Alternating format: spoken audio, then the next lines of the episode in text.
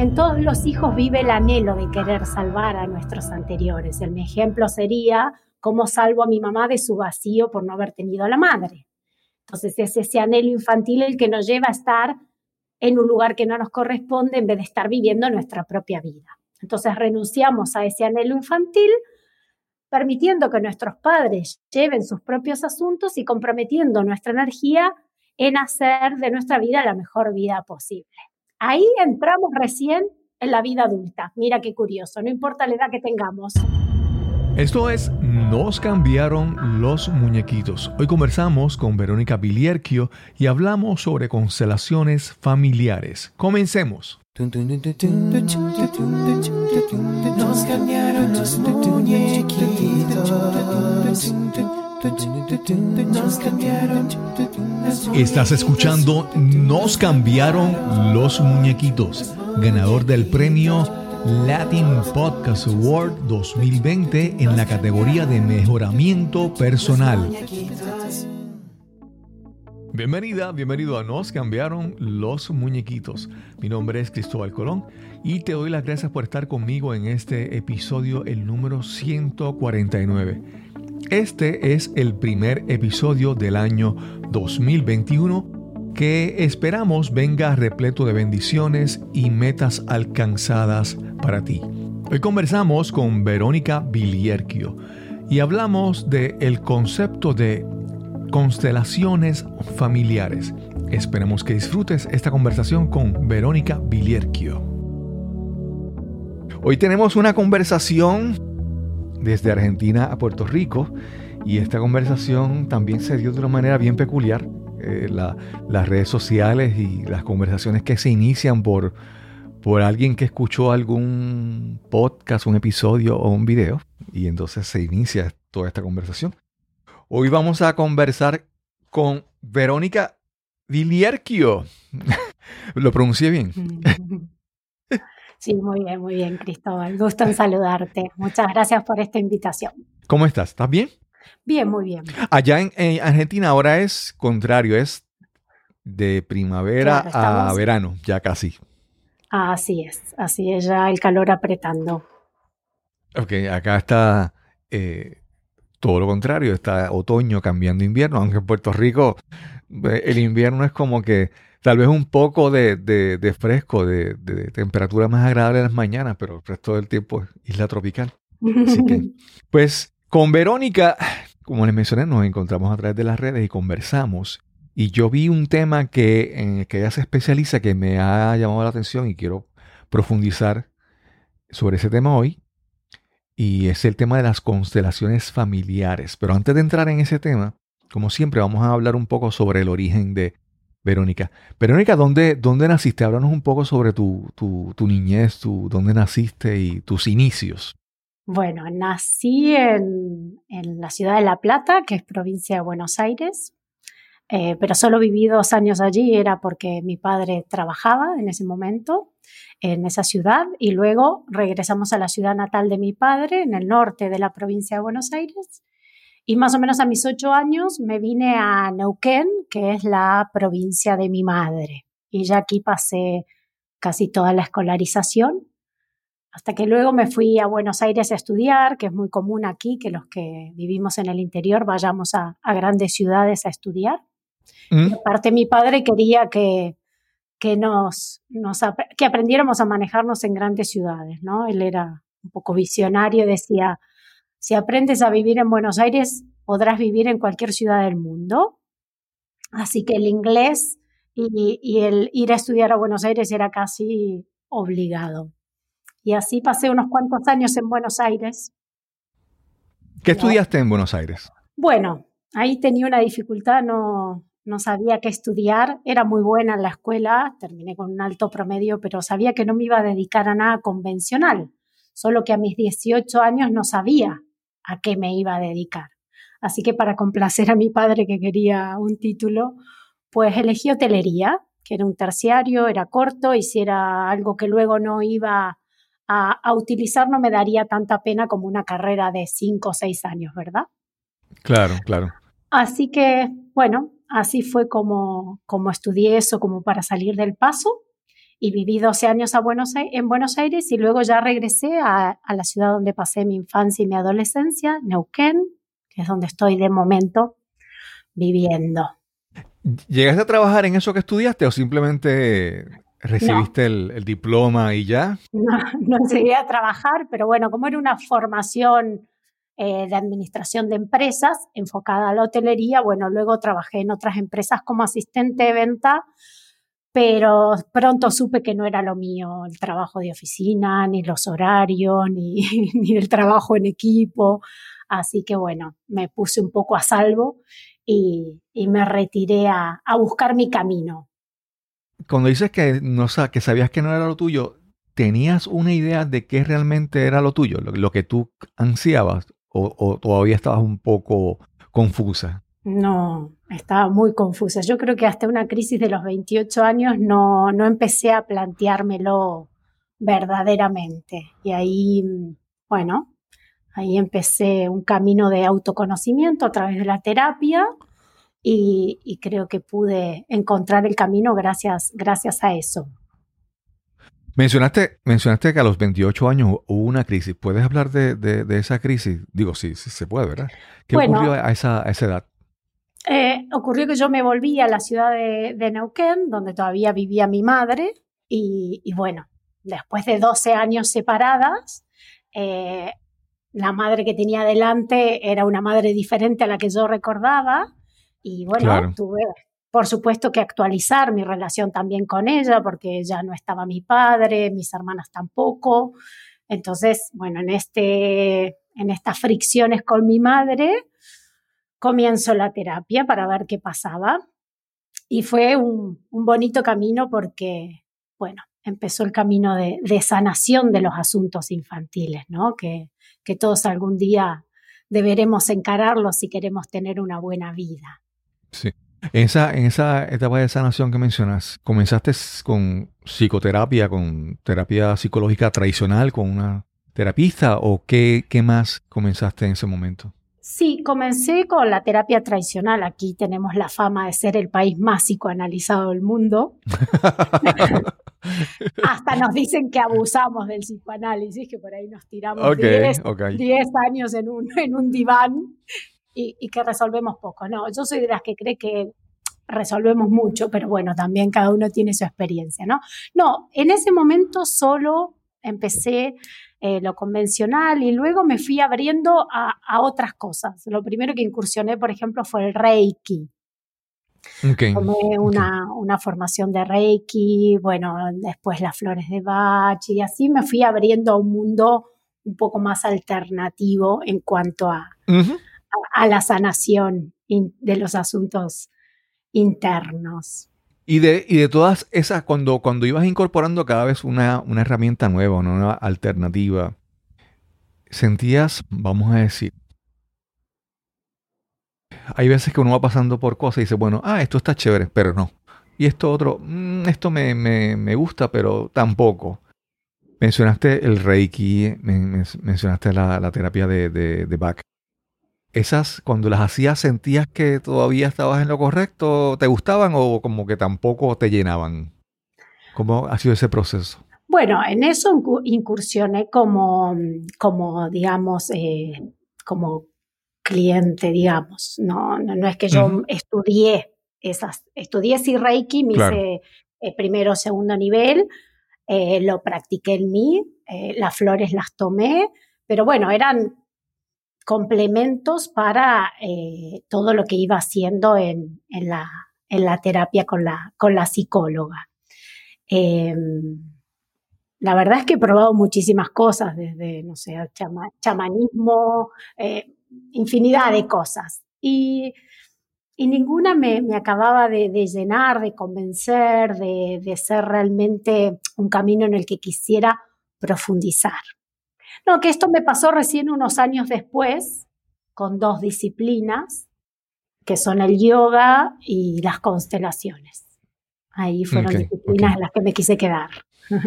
sí.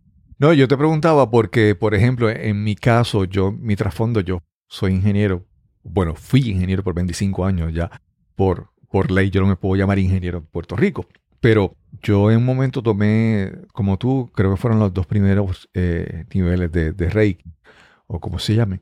Y, el Reiki me, me, pareció algo chévere, me pareció bueno, pero hay cosas que tú dices, bueno, esto me parece bueno para mí, para yo incorporarlo, pero no es algo que yo puedo convencer a otra persona de su beneficio, ¿verdad? Y entonces yo decía, desde el punto de vista de ingeniero, yo puedo, me puede, me puede convencer el Reiki, pero no siento que yo pueda convencer a alguien o, hablarle con, con, seguridad de que esto sí, sí, esto funciona. Porque hay cierto, hay algo místico, siempre hay algo esotérico, hay algo de, cierta fe en lo que en eso. Pero en la, en la yoga, aun cuando el yoga tiene otras, eh, tienen varias, como decía, varias capas, varios niveles, varias eh, vertientes, yo siempre podía demostrarle a alguien, ¿sabes qué? Vamos a hacer esta, esta, esta postura y hay un trabajo físico y yo sé que tú sientes el beneficio y es demostrable. Entonces siempre la yoga, pues para mí fue más fácil. Y entonces, como te mencioné, el reiki y otras cosas, sí las conozco, pero no hablo de ellas con, con esta convicción porque, porque pues, al que no lo cree no lo puedo convencer y al que lo cree pues ya está convencido. Ya está convencido. sí. tal cual. Y entonces empezaste, conociste el yoga. Sí. Y eh, constelaciones familiares. ¿Qué, qué, qué, estilo de yoga? Eh, la línea Shivananda. Es una escuela tradicional de la India, que Shivananda fue un maestro que envió a un discípulo directo de él a América, diciéndole que, que en América, en, a todo el continente, ¿no? Ellos.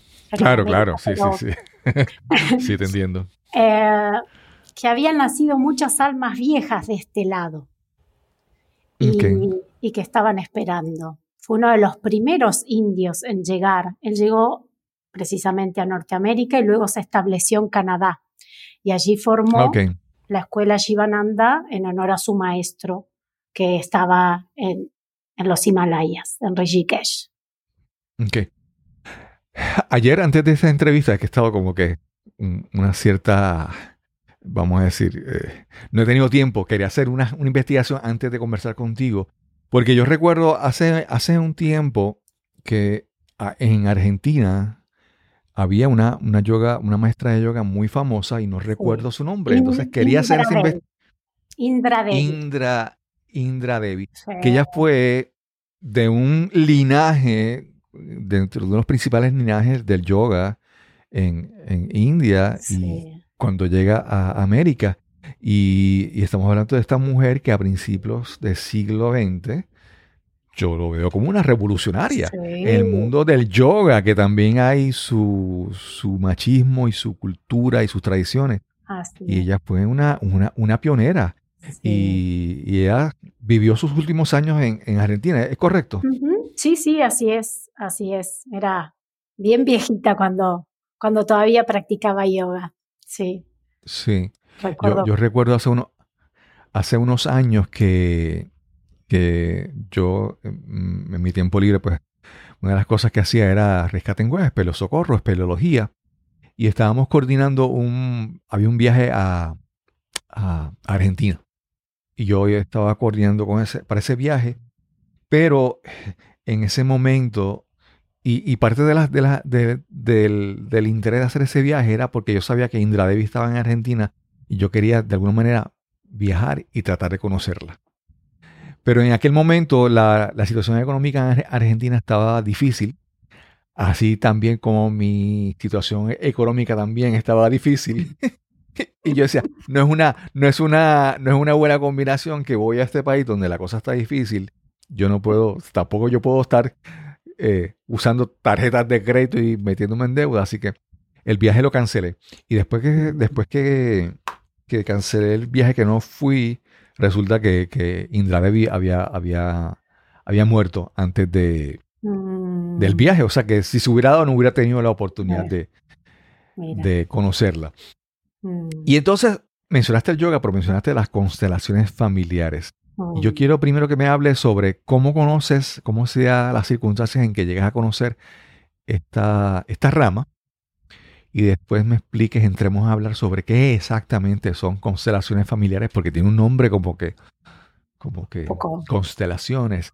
O sea, astronomía y familia como que no combinan. Familia, como, claro.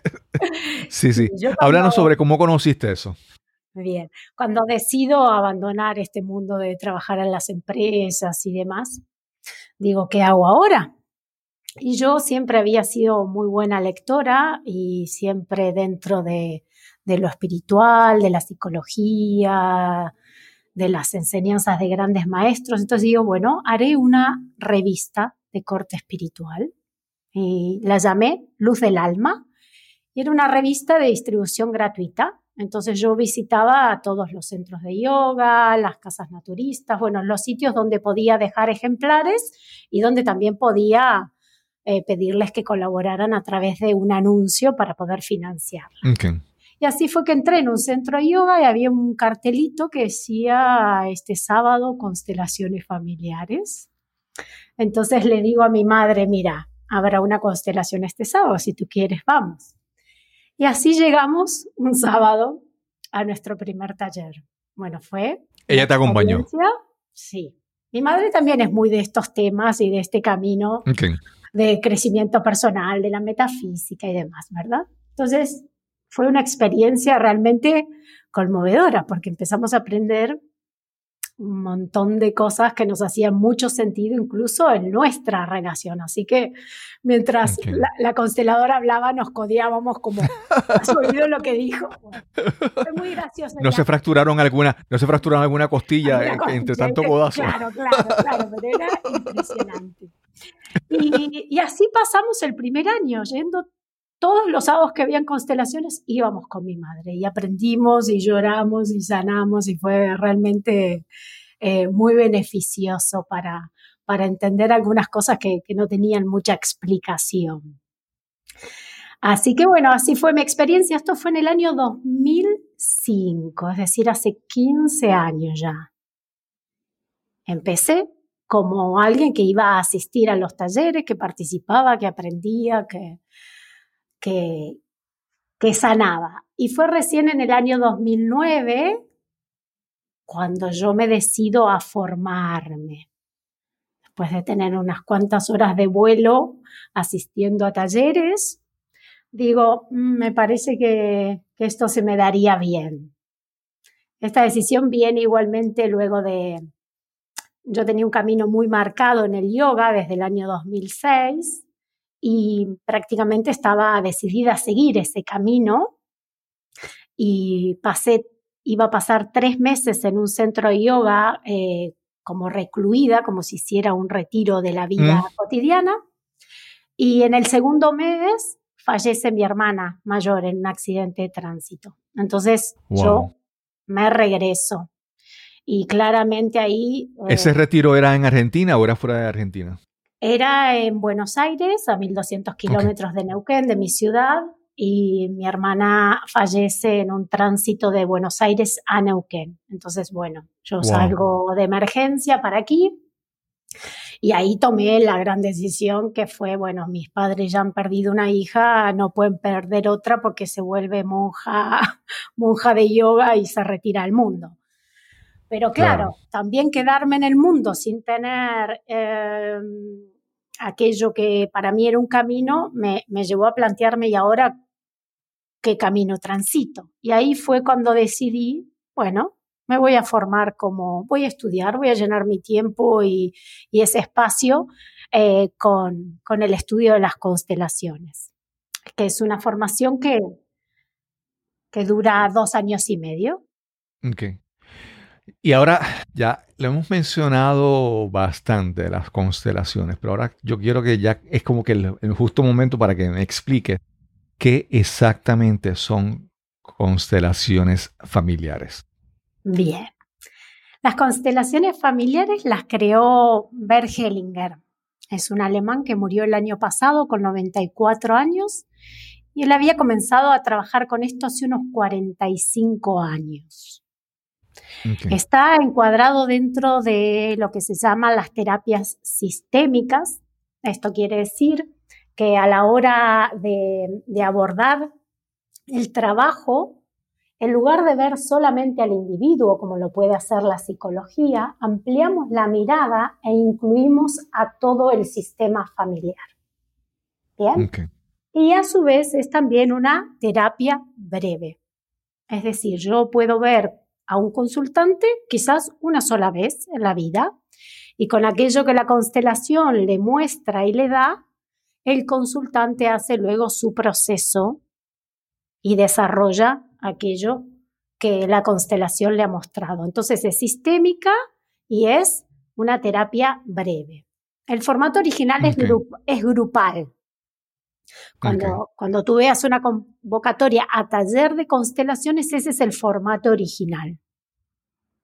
Es un grupo de personas que nos sentamos en ronda. Yo dejo una silla vacía a mi derecha y allí pasa la persona que quiere constelar. Yo le hago una breve entrevista, siete u ocho minutitos, no más. Y según el tema que plantea, le pido que escoja representantes que estén en conexión con el asunto. Puede ser, por ejemplo, su madre, su padre y él, o puede ser él, su esposa y un hijo. El consultante se levantará y escoge los representantes y arma con los representantes una imagen inicial.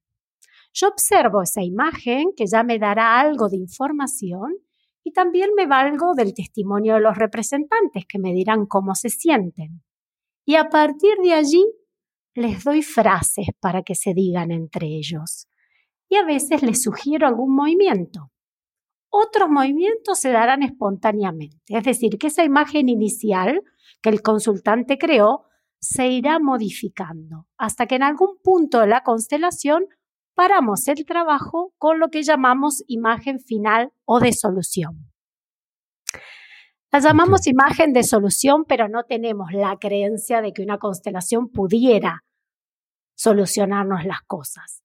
Pero la llamamos así porque es como un mapa que la persona se lleva, una guía para alcanzar la solución. Pero igual que en un mapa, si yo estoy en el origen y quiero llegar al destino, llegaré a ese destino gracias a mi propio esfuerzo. Claro. Cuando mencionas que es como un mapa, ¿verdad? Eso. Pero un mapa tiene ciertos elementos que representa, ¿verdad? Hay montañas, hay ríos, hay carreteras, hay estructuras eh, creadas por el hombre. Cuando tú haces una constelación, ¿qué tú buscas identificar? Tú buscas identificar patrones de conducta, buscas identificar eh, por, no sé, eh, o, por ejemplo, hay personas que, que, te pueden decir, hay muchas personas que pueden explicar el comportamiento de diferentes maneras. Pueden decir, bueno, esto es el entorno, eso es la, interacción que hay, o esto es genético, tu biología, tu fisiología. Hay quien te podrá decir, no, porque esto viene de vidas pasadas y la reencarnación. Mm. Es primero, ¿qué, qué buscamos identificar? Patrones patrones de conducta y, las constelaciones, ¿cómo explica esas, esos patrones? Bien. Nosotros nos basamos en unas leyes que rigen los sistemas familiares. Estas leyes las descubrió Bert Hellinger y ese es su gran aporte al mundo de las terapias. Él le puso por nombre los órdenes del amor ella en el título utiliza dos palabras muy importantes, orden y amor. ¿Qué te parece a ti que es lo fundamental en una familia, Cristóbal? ¿El orden o el amor? Obviamente. Bueno, ahí creo que, no, no, puede ser estrictamente. Creo que son ambas, porque definitivamente, eh, aunque el amor, pero el amor necesita un cierto orden, ¿verdad? de, alguna manera, porque hay, Sí. Ahí va. Exacto. Claro, la gran mayoría decimos el amor, por supuesto, porque venimos de muchos años de nuestra cultura cristiana donde el amor todo lo puede, el amor es suficiente, etcétera, ¿no? Pero Bert Hellinger descubre que en las familias hay mucho amor, pero que lo más importante es cuidar el orden. Porque si este orden se altera, el amor no podrá prosperar, fluir ni dar buenos frutos. Y aquí te explico un poquito el nombre de constelaciones. Imagínate tú un sistema, un sistema planetario, el solar. El Sol en el medio y cada planeta tiene su órbita. Si mañana Saturno se levanta y dice, pero es que no me gusta la órbita 9, por ejemplo, me voy a la órbita 2, se estrella, se estrella contra la Tierra. Entonces, el orden nos viene dado y el amor debe seguir ese orden. ¿De acuerdo? ¿Y qué significa orden? Orden es básicamente que cada uno esté en el lugar que le corresponde. ¿Cuál es el lugar que nos corresponde? El primero de todos es frente a mamá y a papá, ser hijos. Después con los hermanos, ser hermanos. Con la pareja, ser un par. Frente a los hijos, ser padres. Decirlo es muy rápido, muy fácil, pero cumplirlo es bastante más difícil. ¿Por qué es difícil? Por el gran amor que sentimos por nuestra familia. Porque justamente por amor que queremos ocupar lugares que no nos corresponde, que metemos las narices en asuntos que no son nuestros o que queremos llevar algo por alguien. Por amor nos desordenamos y luego en la vida adulta sufrimos todas las consecuencias. Vamos a una pausa y regresamos inmediatamente a nuestra conversación con Verónica Vilierquio. Me atrevo a apostar que has estado muchas veces en esta situación Imagínala, por favor. Estás en una presentación o conferencia y a solo minutos de comenzar agarras tu teléfono móvil y te sumerges en las redes sociales para distraerte o para matar el aburrimiento. Y puede que el tema sea importante, que sea valioso, pero el presentador no puede capturar tu atención, no logra que te intereses en su mensaje. ¿Te ha ocurrido? O peor aún, ¿ha pasado algo similar cuando eres tú el que estás presentando? Mientras hablas, ves con frustración cómo pierdes poco a poco el interés de tu audiencia. Y es que no es suficiente el valor o la importancia de tu información si el mensaje no viene acompañado de entusiasmo, pasión y con las técnicas de comunicación más efectivas. Para tener el éxito que sueñas, necesitas las herramientas apropiadas para educar, persuadir e inspirar a tu audiencia. Si quieres comunicar y conectar realmente, necesitas descubrir tu mensaje, optimizarlo y presentarlo con autoridad y autenticidad.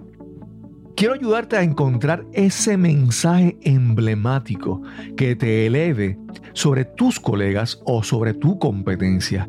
Quiero que descubras tu voz, que te conviertas en ese conferenciante, en ese orador influyente que imaginas y anhelas ser. Para más información visita el enlace speaknow.live. Repito, speak now.live. O si deseas, puedes escribirme al correo electrónico info. Info arroba cristobalcolón.net. Ese puede ser el primer paso a cambiar tu vida, a lograr la vida que tanto anhelas. Sí, ya estamos de vuelta a nuestra conversación con Verónica Vilierquio. Te mencionaba que, a veces como lo hacemos por amor y pensamos que pues si está hecho por amor está correcto, ¿verdad? a, veces, a veces yo eh, hago esta, esta comparación porque escucho a personas que dicen, no, pues yo te digo esto porque esto viene desde el amor. Sí, pero desde, el amor me estás, me estás zumbando una descarga, ¿verdad?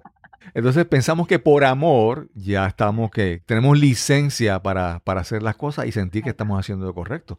Cuando creo que que como mencionas, el, orden, pero también el amor, el amor, pero también el orden. Claro.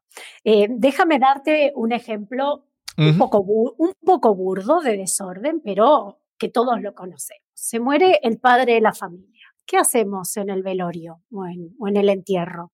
Agarramos al hijo y le decimos, tú ahora eres el hombre de la casa, ayuda a mamá y cuida con tus, a tus hermanos. En la época de mi abuelo tuvo que salir a, a arriar las ovejas a lo mejor ese chico tiene 13, 14 años, pero por amor ocupará un lugar que no le corresponde y luego sufrirá las consecuencias.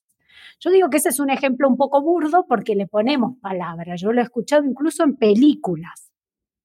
Pero la mayoría de los desórdenes son completamente invisibles. Nadie los nombró, por eso tienen una fuerza muy poderosa para atarnos a un lugar que no nos corresponde.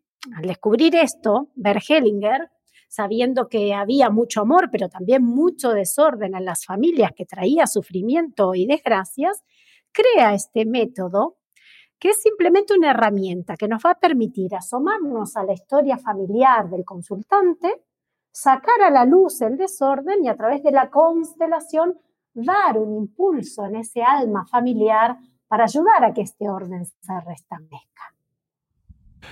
Déjame preguntarte, mencionaste algo ahí, quiero, hay dos cosas que quiero ahora, porque si, no las menciono se me olvidan. Una de las primeras es que mencionaste los, como que mencionaste el ejemplo burdo de, del niño, pero mencionaste de, de, algunas relaciones que son invisibles. Así nos puedes dar un ejemplo de esas. Y segundo, lo otro es, es la, esas relaciones son trabajadas o manejadas o vistas desde el punto de vista del entorno este inmediato o de la historia familiar que se va cargando de por generaciones. Háblanos sobre esas dos cosas, por favor. A ver, te hablaré de la primera, pero no sé si entendí bien la pregunta de la segunda. Em, por ejemplo, algo sumamente invisible que, que uno, hasta que no llega a las constelaciones, a veces no puede... A las constelaciones llegamos cuando ya por otros caminos eh, sentimos que no podemos resolver algún asunto. Yo te puedo poner perfectamente el ejemplo de mi vida y lo que yo he descubierto. Eh, yo fui una muy cercana siempre a mi madre. Muy, ¿eh? Que mi madre decía, ¿quién quiere ir conmigo? Lo de la tía Susana y yo, yo estaba en la puerta. ¿Quién me acompaña a hacer las compras? Y éramos tres niñas y yo era la única que iba con ella. Mi madre cocinaba y yo me le paraba al lado para mirarla. Era una cosa que, visto de fuera, ¿qué dirían? A esta niña es una, no puede vivir sin su madre o, es una polleruda, como decimos aquí para las polleras, para las faldas, ¿no? Pero fíjate que mirado desde las constelaciones familiares, lo que a mí me atrapó de una manera invisible para que yo fuera tan cercana a mi madre fue el anhelo de querer darle a mi madre lo que ella no había tenido con su propia madre. Su madre enferma cuando ella tiene cinco años y muere cuando tiene siete. Al nacer yo, que por supuesto nadie me lo comunica, porque no habría entendimiento en aquella época cuando uno es tan pequeño, pero como bebé estamos inmersos en el campo emocional de la madre, sentimos qué le pasa en el corazón a mamá. Claro, entonces mi madre es una hija que creció con poca madre en su corazón porque la perdió pronto y hubieron muchas necesidades infantiles que quedaron insatisfechas. Entonces ese bebé se siente impelido, tomado tentado a ocupar un lugar que no le corresponde. Por amor a la madre, le dice en su corazón, querida mamá, yo te voy a dar esa relación cercana, amorosa, confiable, incondicional, que tú anhelabas con tu mamá. Y pronto pierdo mi lugar de hija para convertirme en madre de mi madre de una manera completamente invisible, nadie le puso palabras, no es que mi madre me cogió en brazos y dijo, ay hijita, tú vas a ser como una madre para mí, de ninguna manera, ninguna madre lo diría. Y si tú escuchas a mi madre, ella quiere que yo me vaya, a mi vida, pero yo me las he eh, ingeniado para quedarme lo suficientemente disponible para mi madre. He sido una que no se casó, que no tuvo hijos, que siempre tuve mucho tiempo libre, ¿no? Como uno inconscientemente se las ingenia para eh, servir al sistema. Donde faltó mi abuela, yo que soy una que vine después, intento compensar esa ausencia a través de ocupar un lugar que no me corresponde. Claro, claro. Yo creo que contestaste a ambas preguntas o casi ambas preguntas a la misma vez, ¿verdad? Con ese, con ese ejemplo. Y es, eh, primero me mencionaste lo de invisible. Y cuando yo te hacía la pregunta de, de, la historia de la familia, porque eh, te la preguntaba porque yo no sé si es que cuando narramos las historias de nuestras familias, por la narración, por la, narrativa, por la historia, por el cuento, aprendemos algo de la familia. Pero entonces ahí me, explicas que también hay algo que se va transmitiendo de generación en generación, pero es, es eh, no es expresado en palabras, es por la conexión emocional que entonces un niño, incluso cuando, cuando, un niño, un bebé, no puede hablar, pero también recibe información por, por, Exacto. por sus sentidos, por sus emociones. Y entonces, obviamente, que ahí entonces sí, sí, hay, una, hay un factor de transgeneracional, vamos a decirlo de esa manera, no sé si es correcto, ¿verdad? Exacto. Que pasa de una generación al próximo, pero no necesariamente porque se habló, o porque, o porque lo leíste, o porque se reunió la familia y, hablaron sobre sus antepasados, sobre los abuelos y todo eso, ¿verdad? Así es. E, es. curioso porque, por ejemplo, yo cuando trabajo con madres que tienen alguna dificultad con los hijos, dicen, pero yo nunca le hablé mal de su padre al niño, ¿no? Bueno, pero es que los niños saben más de los padres por lo que está en el corazón que por lo que sale de la boca. Porque claro, que uno como adulto puede medir sus palabras. Mi madre no iría a decirme una barbaridad de que quiere que yo sea incondicional a ella. Claro que no, cualquiera con sensatez sabe que los hijos tienen su propia vida, su propio destino, que en algún momento hay que entregarlos a su propia vida. Pero en, en las profundidades del alma, si mi madre no, no, no me soltara porque ella tenía una necesidad de esa relación íntima, cercana, incondicional, que le calentara su corazón como, como hubiera querido que lo calentara su madre, yo quedaba atrapada de una manera inconsciente. Y ahora entiendo mejor tu, segunda pregunta, y esto es importante también que, que lo aclaremos, porque al ser una, una eh, terapia breve, imagínate que no hay mucho tiempo para el relato, para que las personas cuenten la historia, ¿no? Nosotros trabajamos básicamente con los hechos. ¿Por qué con los hechos? Porque son los que traen consecuencias. Por ejemplo, un hecho es que mi abuela murió cuando mi mamá tenía siete años. Después todo el cuento que mi mamá se cuenta sobre eso es un cuento. Claro, uno lo hace a su manera, ¿verdad? No, hijita, yo a mi mamá no la necesité, yo mirá qué fuerte que soy. Sí, eso de la boquita para afuera. claro, ha sido una mujer que salió adelante, que hizo muchas cosas, que pasó la vida, que mantuvo un matrimonio. Pero en las profundidades del alma se suceden otras cosas que son completamente invisibles. ¿Sí? Porque hay dos niveles de conciencia. Está la conciencia personal, que es esta que yo te puedo decir, por ejemplo, vengo a una consulta y digo, eh, quiero una pareja, ¿no? Entonces yo en mi conciencia personal deseo estar en pareja. Pero luego, cuando vamos a la constelación, lo que se expresa es la conciencia inconsciente que es grupal. Entonces, por ejemplo, a la hora de parar los representantes, si mi representante está mirando a la madre y solo tiene ojos para la madre, es casi que imposible que yo me abra al amor de pareja. Claro, claro.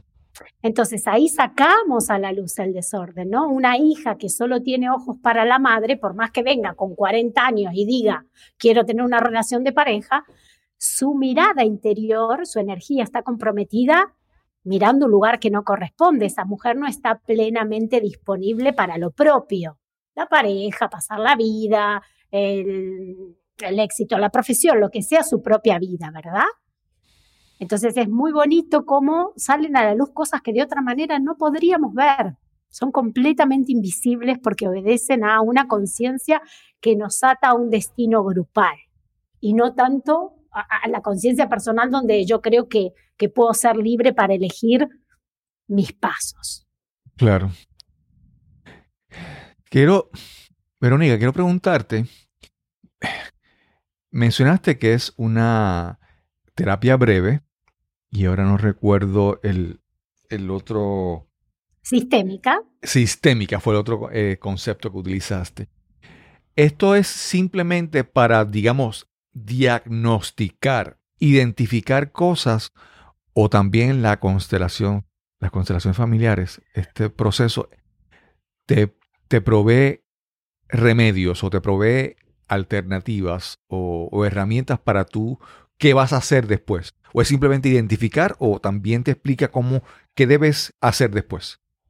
Hacemos una identificación del desorden y hacemos el proceso que dará un impulso en el alma familiar para que ese orden se restablezca. ¿Qué quiere decir? ¿Cómo es el proceso? Por ejemplo, cuando están parados los representantes, sigamos con el ejemplo mío que es muy típico y es muy sencillo, ¿no? y que lo conoce muy bien. Ahí, eh, sí, lo conozco bárbaro. Eh, ahí empezamos a utilizar estas frases. Son frases llaves o frases de apertura. Tenía una profesora que, que tenía un lema muy bonito para describir las constelaciones. Dice, las constelaciones separan lo que estaba incorrectamente unido y unen lo que estaba incorrectamente separado. Vamos con mi ejemplo. ¿Cuál sería lo incorrectamente unido? Y yo que me creía madre de mi mamá. ¿Está? Yo tenía esa cercanía porque ocupaba un lugar que no me corresponde. El precio de ser tan pegada a mi madre fue alejarme de mi padre y oponerme a mi padre por defender a mamá. Entonces, tengo que unir lo que estaba incorrectamente separado, que es que yo no tenía padre en mi corazón. Claro. ¿De acuerdo? Entonces ahí se utilizan las llaves, las frases llaves, ¿no? Entonces, por ejemplo, esa hija, la representante de la hija, le puede decir a, la madre algo como, em, querida mamá, aunque por amor, amor a vos, a ti te lo daría todo, eso no me corresponde, porque soy pequeña y solo soy tu hija. Y no tengo idea de tu dolor al haber perdido a tu madre. Y lo siento. aunque me hubiera gustado salvarte de ese dolor, eso no está en mis manos. ¿No? En, estas, en estas frases la hija empieza en su interior a renunciar a ese anhelo infantil de salvar a la madre. Y empieza a hacer como unos pasos hacia atrás para recuperar el lugar que le corresponde.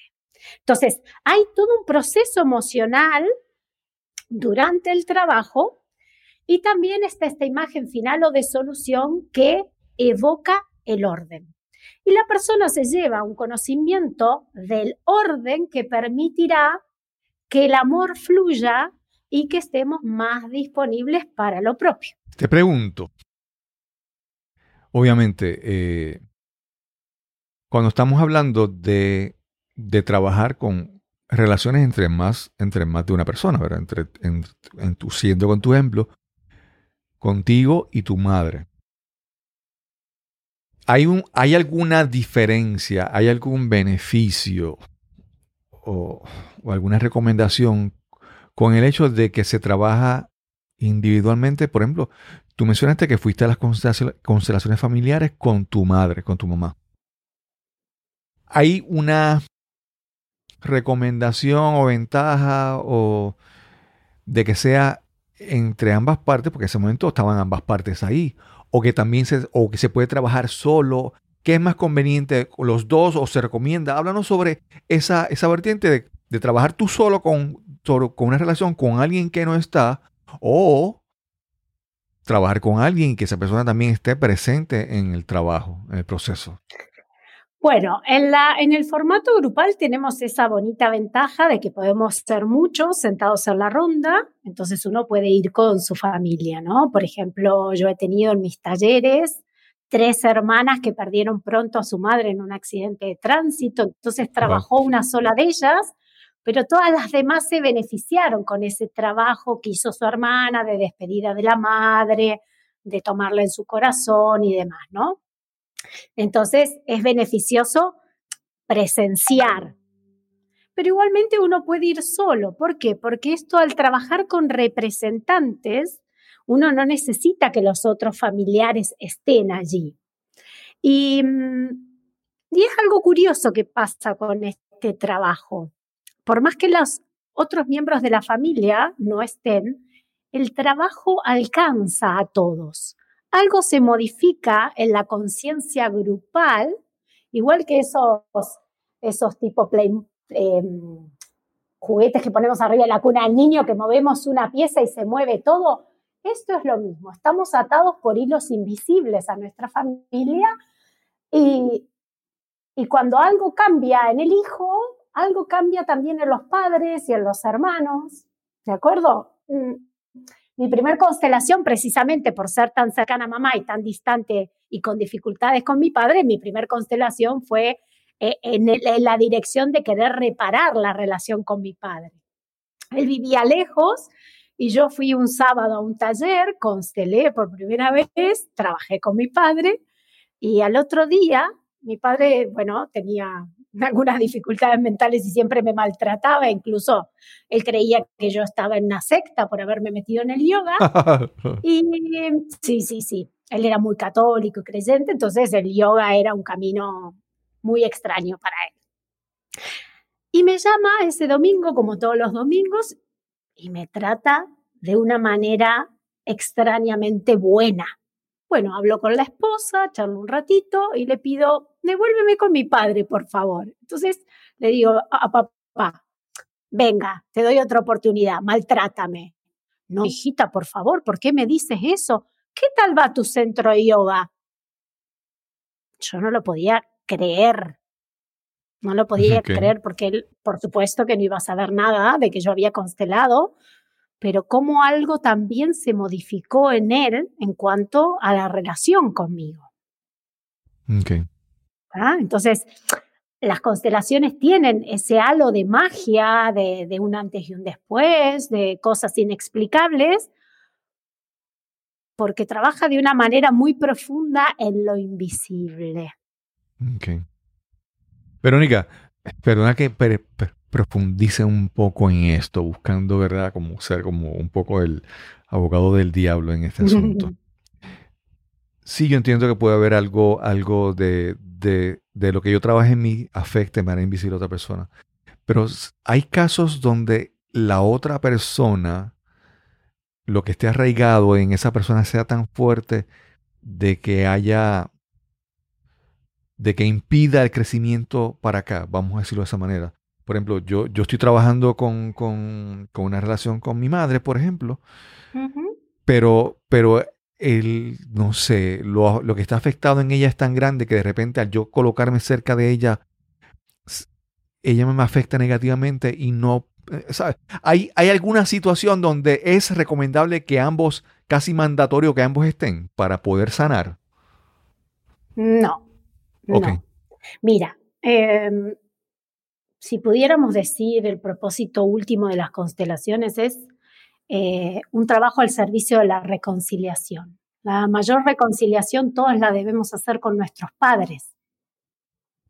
Entonces, en, situaciones extremas donde los padres mm, no se modificará nada en ellos, porque o ya estén tomados por, por bueno, por, por una enfermedad mental o por una enfermedad terminal o por lo que sea, igual el trabajo es en el corazón del hijo. Y el propósito último es que el hijo le pueda decir que sí a esa madre tal y como es, sin pretender que sea diferente. Porque si yo voy a esperar a estar en paz con mi madre cuando mi madre sea como yo quiero y necesito, malas noticias, eso no pasará los padres con los años no mejoran, al contrario, empeoran, porque mientras mayor se vuelven, menos posibilidades de cambio hay. Claro, claro. Te entiendo. Y también, regresando al, mismo, al último ejemplo, también es como que en, la parte de trabajar con, con, uno, tiene que asumir que hay una responsabilidad que me corresponde a mí. Es parte, vamos a decir, aceptar que soy yo el responsable es parte de ese proceso. Si, si, si en algún momento digo, no, pero es que él, es como que, si yo estoy diciendo todavía eso, pero es que mi papá o es que mi mamá, es como que todavía sigo en el proceso de echar culpa o de seguir desviando la atención en vez de hacia mí, hacia la otra persona. No, no sé si hay ahí es muy importante en, en todo esto reconocer que, que es, es mi trabajo. si en algún momento yo todavía estoy diciendo, no, porque es que él, no, porque es que ella, creo que ahí hay un indicio de que todavía mm. no estamos reconociendo que el responsable de todo soy yo, vamos a decir de esa manera. Bueno, sí. Eh, a ver, lo que, lo que nos ata a, a esas situaciones del pasado que aún no podemos resolver son cuestiones infantiles que perduran en uno, aunque seamos adultos. Y son tres y para poder eh, ponernos en paz con nuestro pasado, debemos de renunciar a estos tres asuntos infantiles que nos atan. La primera es el juicio o la crítica, precisamente, ¿no? Todos tenemos pretensiones infantiles de que nuestra madre o nuestro padre fueran de determinada manera o que esto o aquello hubiera sucedido o no hubiera sucedido. Eh, y mientras estamos en, ese juicio o crítica estamos atados a nuestro pasado y tenemos menos energía disponible para nuestra propia vida. Lo segundo que nos ata al pasado, y es también una cuestión infantil, es el anhelo de recibir algo más. Todos como hijos recibimos la vida y algo de cuidados, y a todos como hijos nos faltaron cosas. No hay un solo hijo satisfecho. Renunciar a ello implicaría que eh, nos demos por satisfechos con lo que había para nosotros.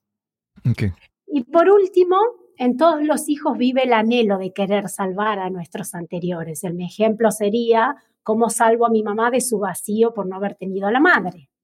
Entonces es ese anhelo infantil el que nos lleva a estar en un lugar que no nos corresponde en vez de estar viviendo nuestra propia vida. Entonces renunciamos a ese anhelo infantil permitiendo que nuestros padres lleven sus propios asuntos y comprometiendo nuestra energía en hacer de nuestra vida la mejor vida posible. Ahí entramos recién en la vida adulta. Mira qué curioso, no importa la edad que tengamos. Qué bien, qué bien. Verónica, te, te, he estado escuchando, si en algún momento es que me, me desvió la atención, estoy tomando nota de todas estas cosas porque son muy valiosas, cosas muy importantes que, está, que estás diciendo. Eh, eh, hoy hemos tenido también una, comunicación bastante accidentada, ¿verdad? Sí. Pero si alguien quiere profundizar un poco más en todo lo que has hablado aquí, ¿cómo te pueden contactar? ¿Cómo te pueden conseguir? Bueno, me pueden encontrar en redes sociales. Estoy en Twitter, en Instagram y Facebook como Constelaciones Familiares Neuquén. Neuquén es la ciudad donde vivo.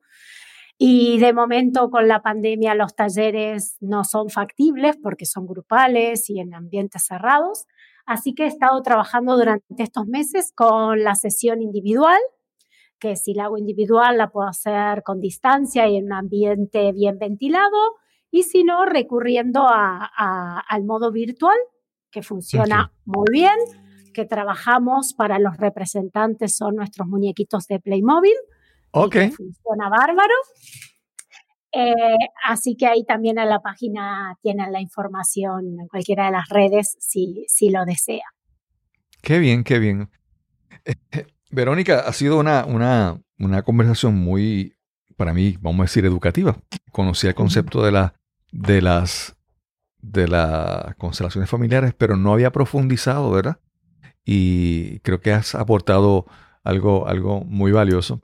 Y creo que, creo que ahí, ahí uno, uno, uno puede observar que en, en todas las relaciones que están un poco accidentadas o con problemas, siempre no, no, es lo que está ocurriendo ahora, es también lo que, lo que estamos arrastrando desde, por ejemplo, padre y madre, madre e hijo cuando son adultos, pero obviamente llevan ya una historia completa desde que nacieron hasta...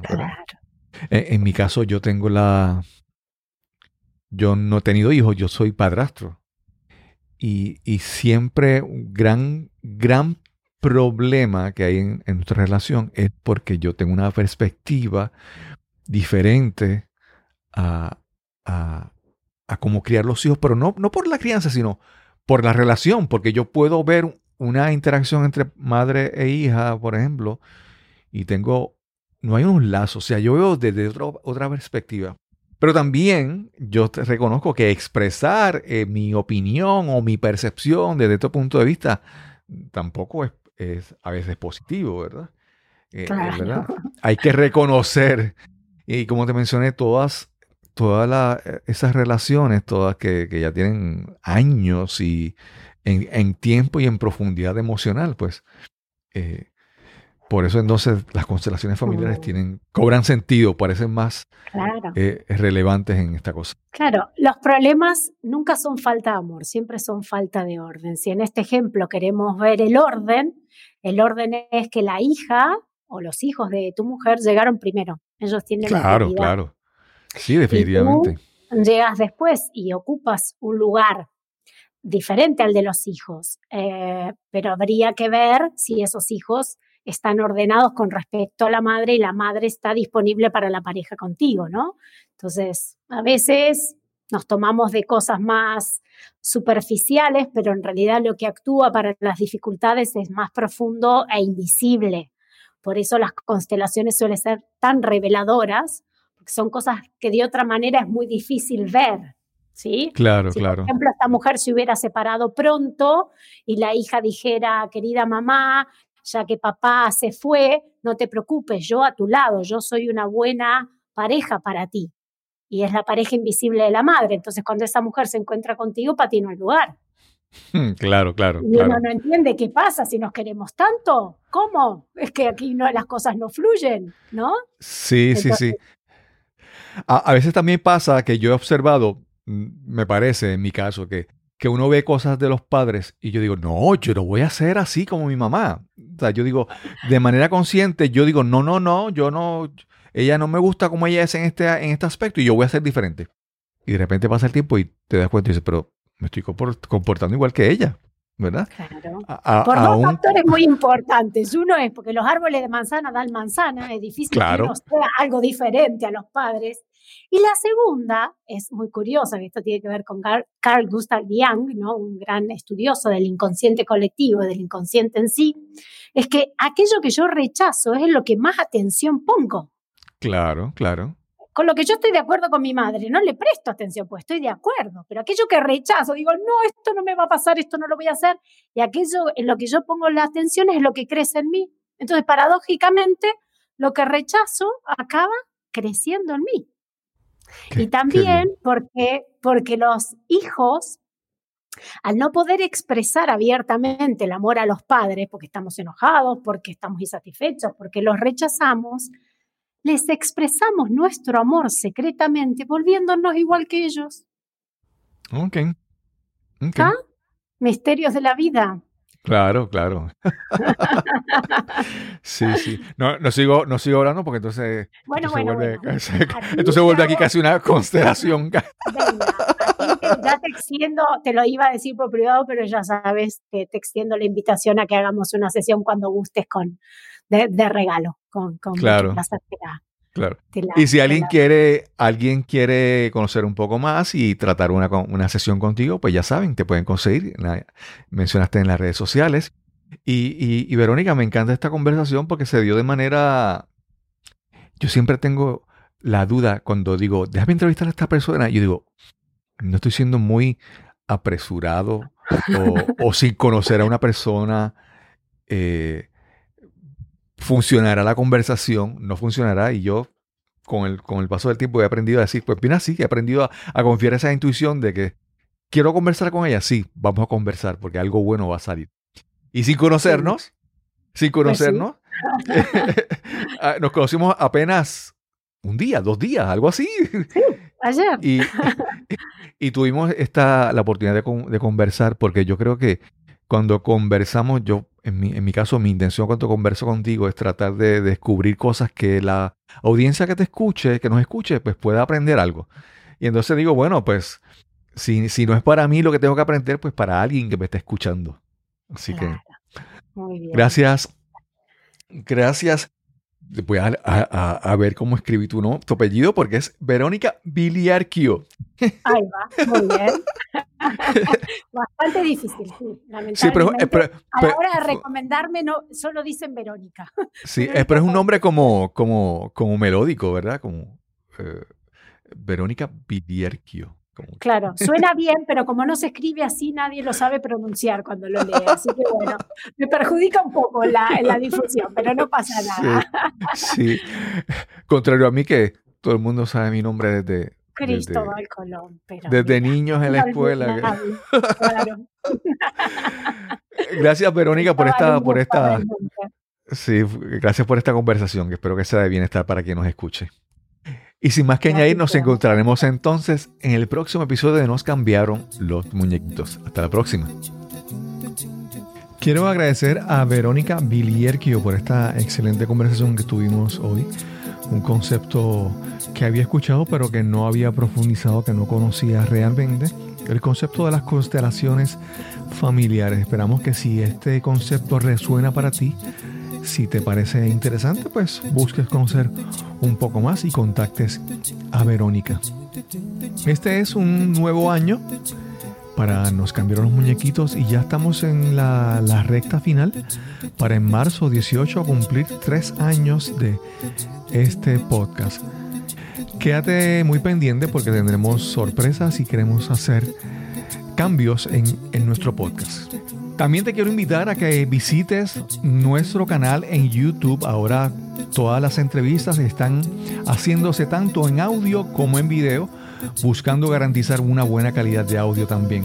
Así que visita nuestro canal en YouTube, busca Nos cambiaron los muñequitos y déjanos tu comentario Recuerda que si tienes algún comentario, observación, alguna sugerencia sobre alguien que quisieras que entrevistáramos en este podcast, escríbenos al correo electrónico info arroba cristobalcolón.net info arroba y sin más que añadir, nos encontraremos entonces en el próximo episodio donde nos cambiaron los muñequitos. Hasta la próxima.